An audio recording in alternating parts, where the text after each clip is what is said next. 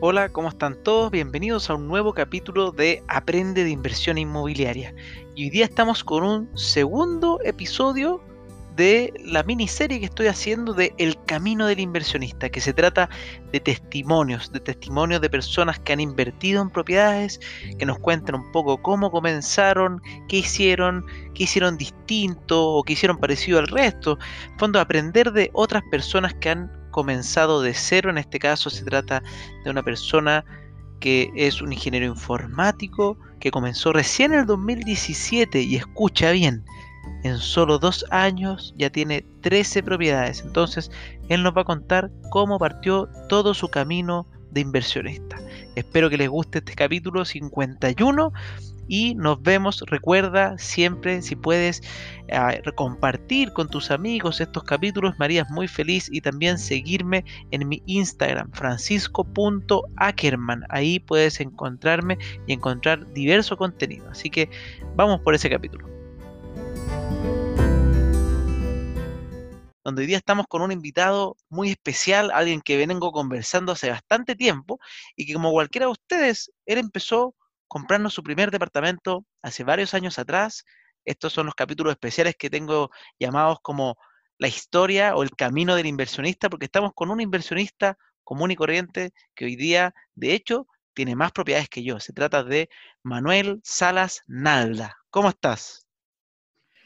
Hola, ¿qué tal Francisco? Buenos días, estoy muy bien, muchas gracias por la invitación. Qué bueno, qué bueno que estés muy bien.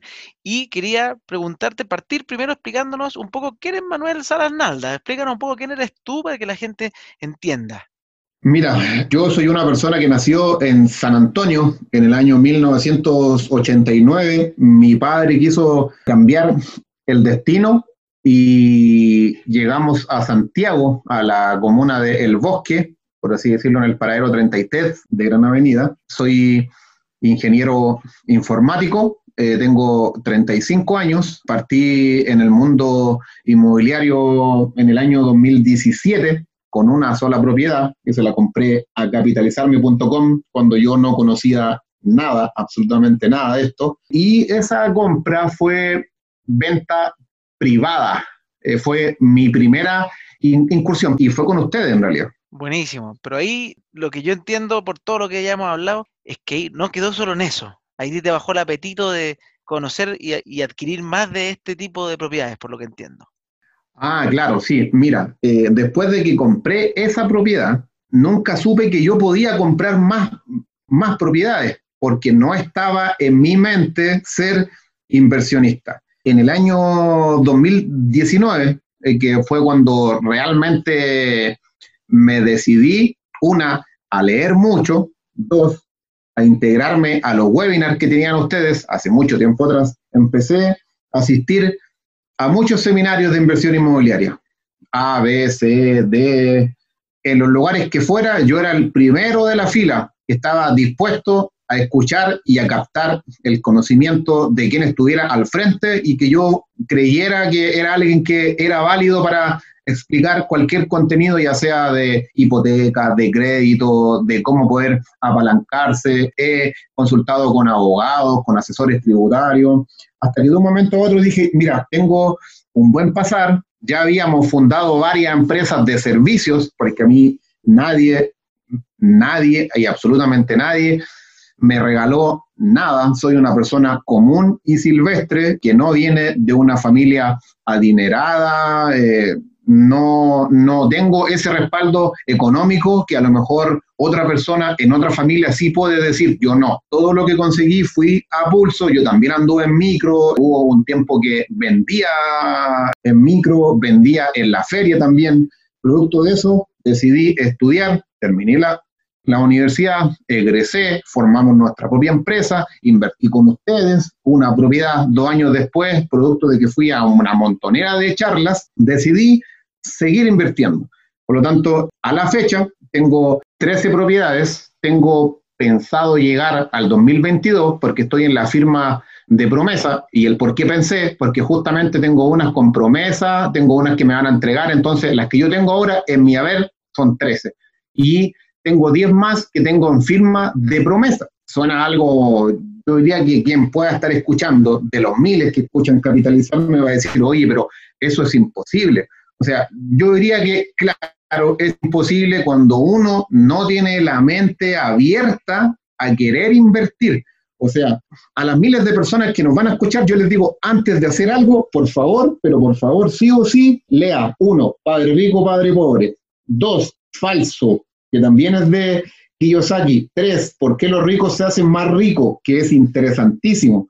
Y el más importante que yo le recomiendo a todos, que, a todos, perdón, que se llama la vía rápida del millonario, porque existen dos vías, la del camino lento, que es la del empleado, y la vía rápida, que es la del empresario. Por favor, si alguien quiere invertir, lea alguno de esos libros, porque sin lugar a dudas, el que más destaco yo es la vía rápida del millonario. Entonces, lean, documentense, porque todo lo que yo aprendí lo saqué de esos libros. Gracias a Dios y a la situación actual, como nosotros ya tenemos varias empresas formadas, estamos en el rubro de la tecnología. Me ha permitido apalancarme financieramente, tener un buen pasar hoy en día, pero en el año 2000 yo no lo tenía, en el año 2004 yo no lo tenía. Me faltaba para comer, para vivir. Llegó un momento que con mis colegas, cuando recién habíamos montado esta empresa y varias que tenemos, no teníamos para comer. Ojo, si es un antecedente muy sabroso que yo lo hablo con mis amigos, oye, ¿te acuerdas que hace años atrás, cuando teníamos dos mil pesos, y, y es totalmente para mí, es muy triste, pero digo, el que quiere puede, no existe para mí los testimonios que yo veo que, dicen es que yo no puedo, es que yo no puedo, es que sí se puede, porque yo soy una persona común que fue a la universidad, que me costó muchísimo pagar la universidad, muchísimo salir, muchísimo formar una empresa, muchísimo comprar un departamento que se lo compró a usted y yo fui muy bien asesorado, dicho sea de paso, después crecer a tener 10, 11, 12, 13, porque también tengo casas, departamentos, tengo terrenos, tengo casas en la playa, he comprado terrenos, he construido casas solamente para el arriendo, para veraneo. Desgraciadamente, hoy en día lo más probable es que esa inversión quede detenida, porque lo más probable es que no va a haber un verano 2021, yo diría que 2022 por todo lo que está pasando, pero invertir es bonito. Cuando uno sabe hacerlo, también cuando uno escucha, lee, investiga, se hace mucho más fácil poder pedir créditos de manera simultánea, como bien lo hacen ustedes o, como bien lo enseñan ustedes, tiene muchos riesgos. Y eso hay que ser bien honesto. Pero si uno es inversor y si uno es educado, ojo, la palabra educación financiera la vine a entender 2017.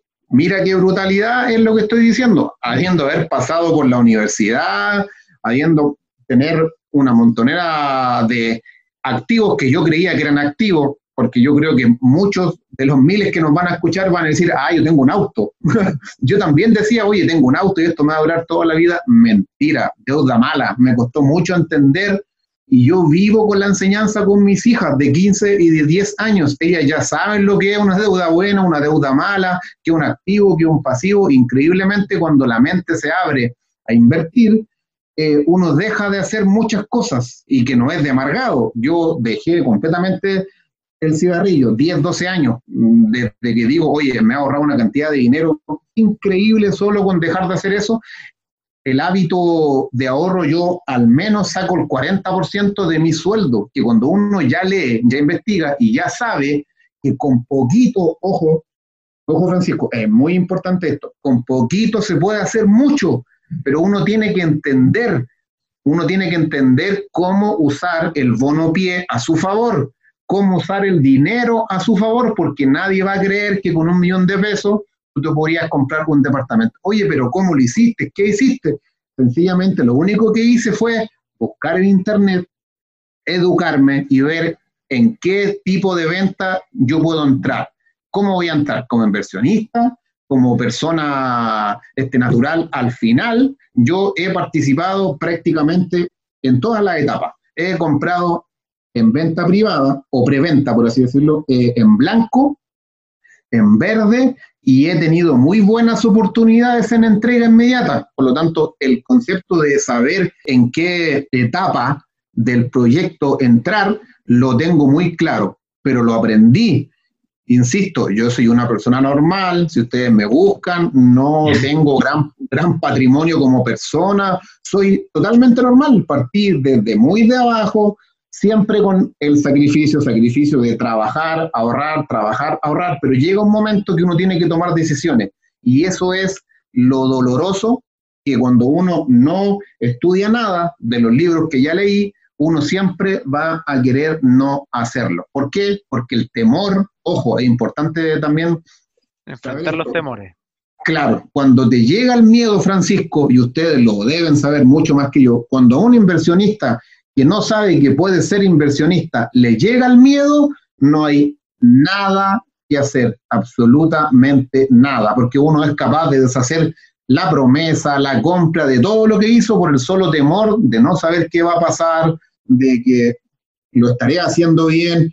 Bueno, cuando, cuando uno estudia, como dices tú, cuando uno estudia, la gracia de estudiar y de adquirir conocimiento es que los miedos te los minimiza, porque finalmente cuando te empiezan a pasar las cosas malas, la inversión, porque pueden pasar, recuerden siempre, por ejemplo, como dice Manuel, tiene unos terrenos que compró eh, para veraneo, una persona normal que se compró una propiedad que le dijeron que se arrendaba y que se pagaba sola y que era todo fantástico, y resulta mm. que llega la crisis y lo va a tener quizás un año o dos años sin arriendo, Manuel, si no supiera nada, probablemente diría, esto es el peor negocio de la vida, me estafaron, lo voy a vender y probablemente lo va, a tener que vender más barato de lo que lo compró, porque cuando quieres vender, cuando no hay nadie comprando, como hoy día, por ejemplo, en la playa, vas a tener que venderlo más barato para que alguien te lo compre. Pero en vez de eso, Manuel probablemente va, está asumiendo los riesgos y dice, a ver, ¿qué voy a hacer? Y puede planificar, porque no es algo que lo haya, o sea, obviamente la pandemia nos pilló de sorpresa a todos, pero cuando uno ya empieza a entender que existen riesgos, cuando te llega el riesgo, tú dices, ya, este era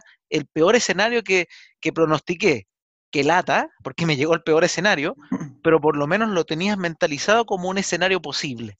Y no te viene esa sorpresa que es la que te genera ese miedo que finalmente te hace tomar malas decisiones. Y los miedos son terribles porque normalmente te hacen tomar decisiones atolondradas y no la decisión correcta. Porque puede ser que sea una opción vender, pero uno tiene que pensarlo y como les digo siempre en mis podcasts, tomarte dos semanas, un mes, no sé cuánto tiempo, Manuel, te tomaste para aprender tú. Me imagino, como me dijiste que entre el 2017 y el 2019 fue tu segunda compra grande.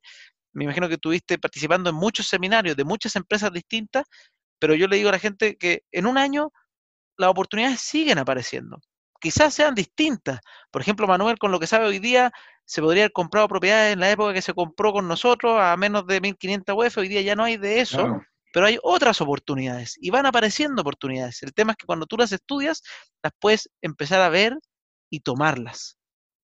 Claro, sí, sí, eso es totalmente verdad. Mira, lo que compré con ustedes fue a 1200. Está a casi 400 metros, o sea, a una cuadra de las cuadras clásicas, eh, a una cuadra del metro en hipódromo, a una cuadra. O sea, esa propiedad, por lo que yo vi ayer, porque estaba cotizando comprar ahí, inclusive más, eh, ya está en 1800 y en algunos casos 1900, 2100. Entonces, creció de una manera increíble. O sea, mi recomendación para todos los que quieren invertir, que es totalmente válido que cada uno tenga su punto de vista, es al menos tener la provisión de los gastos. Esto yo lo aprendí cuando tuve que crear, y tú sabes mejor que yo, porque tú eres ingeniero comercial, mi primer flujo de caja en la empresa, yo tuve que proyectarlo, porque se lo tuve que presentar al banco de qué es lo que queríamos hacer como empresa de servicios informáticos,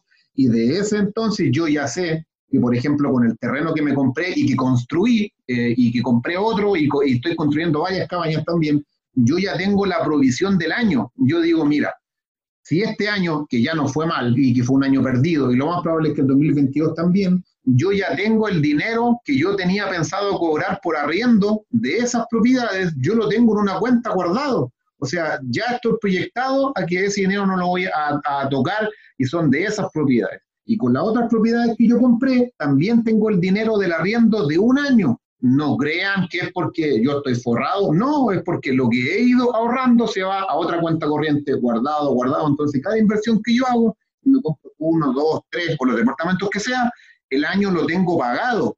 debo ser muy honesto que aprendí a maximizar los riesgos con ustedes, con Ricardo Gutiérrez, porque yo era una persona, como le comentaba a Francisco, que el miedo lo había perdido.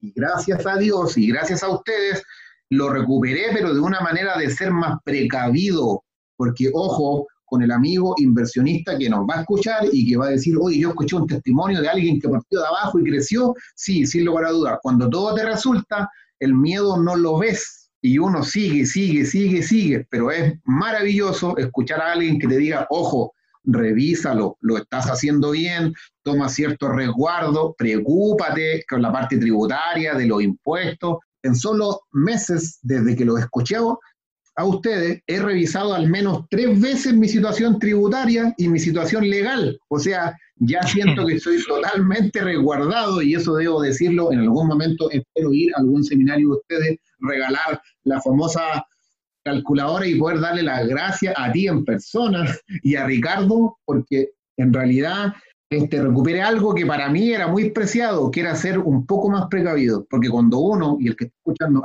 le va bien, el dinero llega solo, y eso otros le llaman la velocidad del dinero. Uno no sabe cómo un departamento te deja 50 mil pesos, de esos 50 mil pesos mensuales, tú puedes ir juntándolo y ir dando 10 para otros departamentos si tienes uno. Y eso cuando uno ya tiene 10, 15, uno no se imagina la posibilidad que tiene de que el dinero realmente trabaja para uno y a eso le llaman la velocidad del dinero, que es la capacidad de que el dinero tiene multiplicarse en el mismo dinero. Yo sé que es algo abstracto de que los demás lo puedan entender, pero cuando hagan el ejercicio de, que se compran un apartamento, el sobrante lo reinvierten, re, re, re, re, re, se van a dar cuenta que explota a su favor. Bueno, ahí te iba a decir, va a ir terminando esta, este, pero quería contar como el ejemplo práctico, que tú partiste ya de la nada y ahora estamos con estos 13 departamentos. Tú me comentabas antes cuando estábamos conversando que esos 13 departamentos, si tú los tienes en régimen, obviamente hoy día con la crisis están un poco más lentos, pero en régimen a ti te debiesen generar un ingreso adicional pagando todos sus costos de aproximadamente 400 mil pesos. Y ahí uno puede explicar esto, o sea, esos 13 departamentos hoy día te pueden hacer ir comprando más departamentos de forma constante y creciente. Claro.